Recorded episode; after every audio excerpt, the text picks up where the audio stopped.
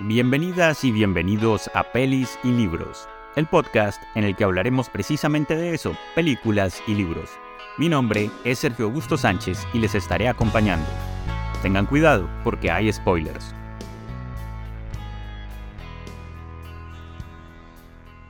Hoy quiero hablar de una de las novelas más interesantes del siglo XX, 1984. Esta novela fue escrita por George Orwell y sentó las bases de una parte de la ciencia ficción contemporánea. La distopía que crea en este libro parece hoy una premonición de los tiempos en que vivimos. Gobiernos totalitarios, pantallas que nos vigilan, pantallas que determinan nuestra vida y nuestras acciones, una suerte de policía del pensamiento, y la incapacidad que demuestran día a día los diferentes medios para entablar debates serios, o simplemente nuestra incapacidad para construir argumentos.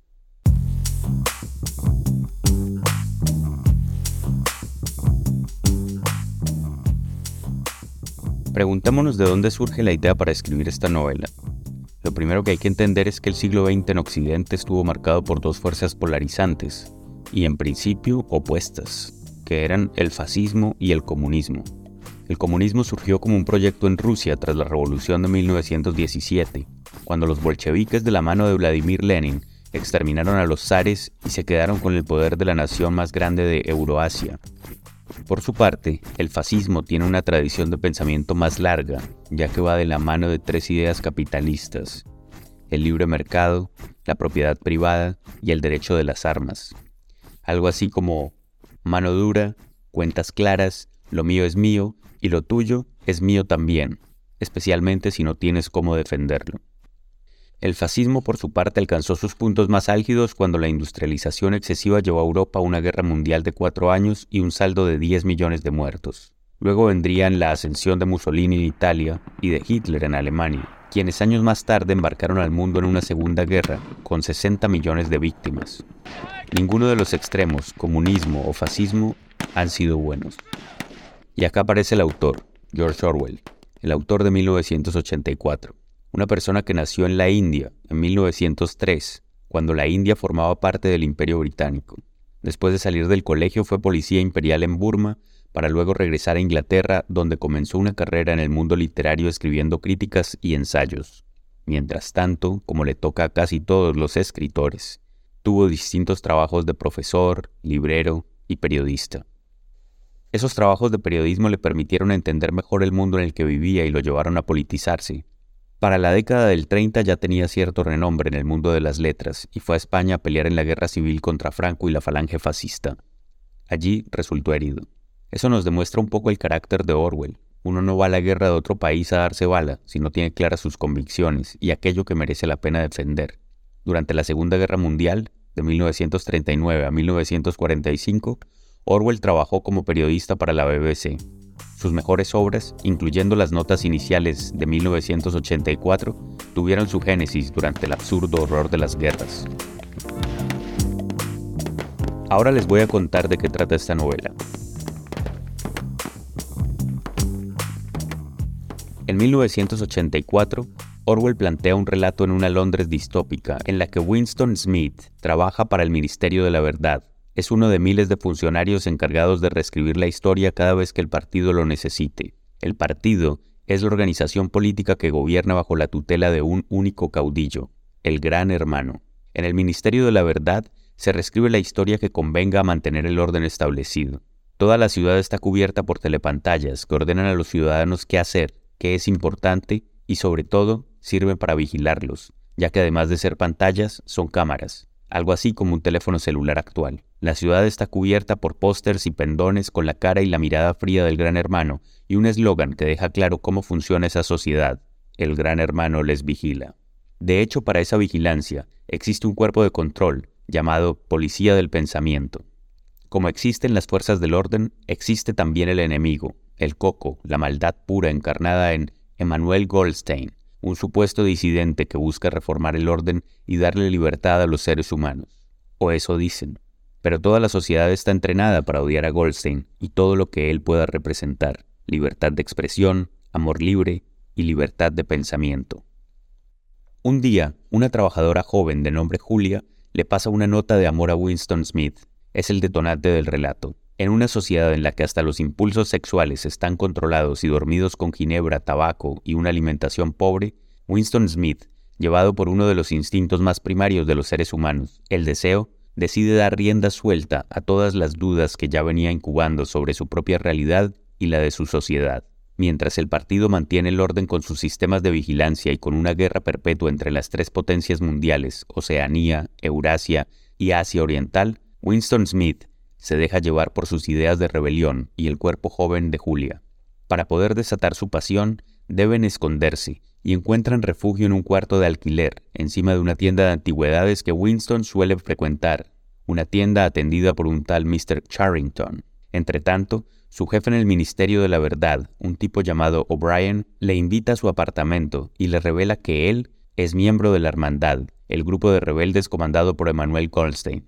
Incluso le pasa una copia de Teoría y Práctica del Colectivismo Oligárquico, el libro escrito por Goldstein en el que se revelan todos los trucos del partido para mantenerse en el poder.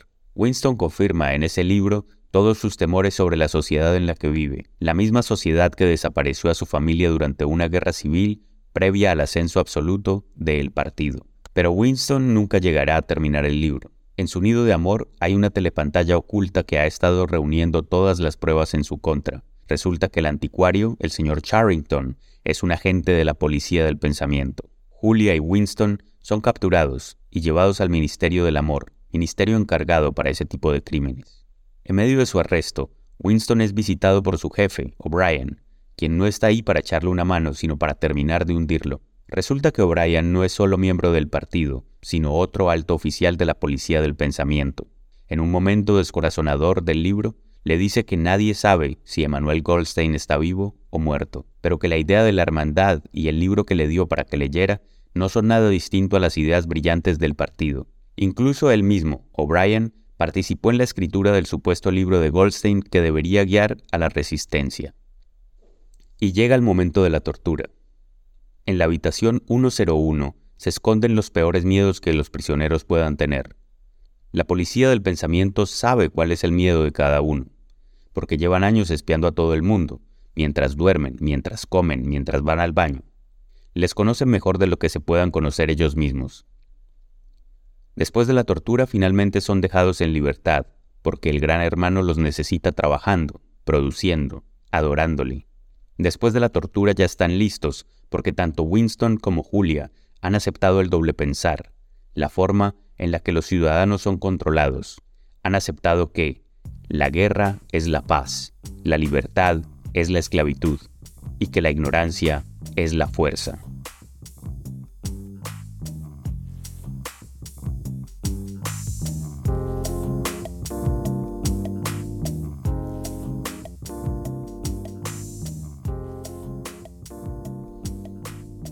En el epílogo de la historia, Winston y Julia vuelven a encontrarse por casualidad en la calle, en una casa de té, y se confiesan cómo se traicionaron mutuamente mientras fueron torturados. Y se confiesan también que ya no se aman. En la televisión, los ejércitos de Oceanía, sus ejércitos, han tenido una nueva victoria en África. Winston finalmente acepta que el gran hermano los cuida. Es más, acepta su amor por el gran hermano.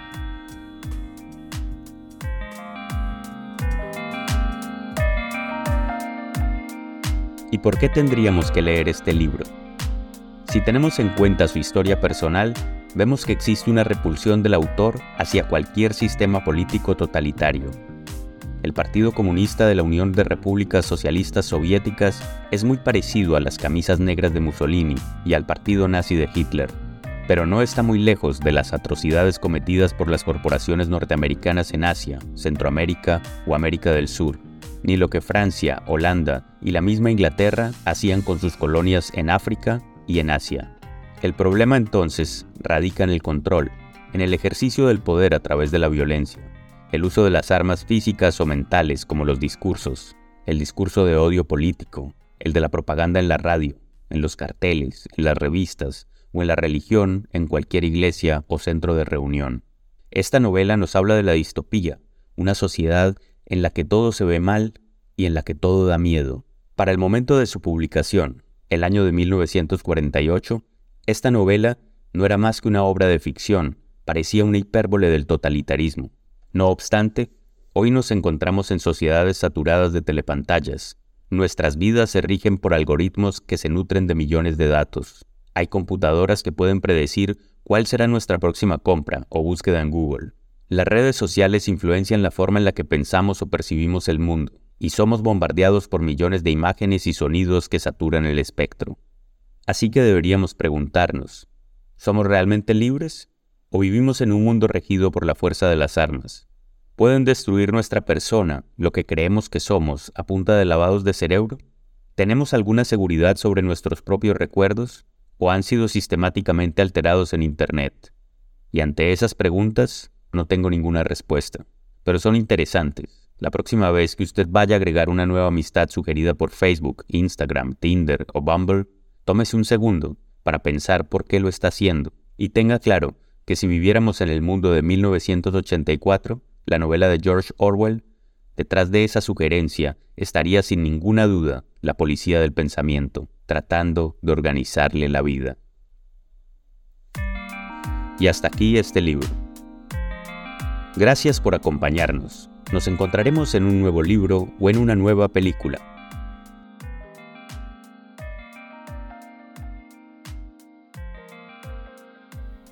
Pelis y Libros es un podcast de Sergio Augusto Sánchez en la producción y la locución. Música original, Heikki Vihemaki. Este podcast fue grabado en Oodi, la Biblioteca Pública de Helsinki, Finlandia. Síganme en todas mis redes sociales, arroba Sánchez Escritor, www.sanchezescritor.com.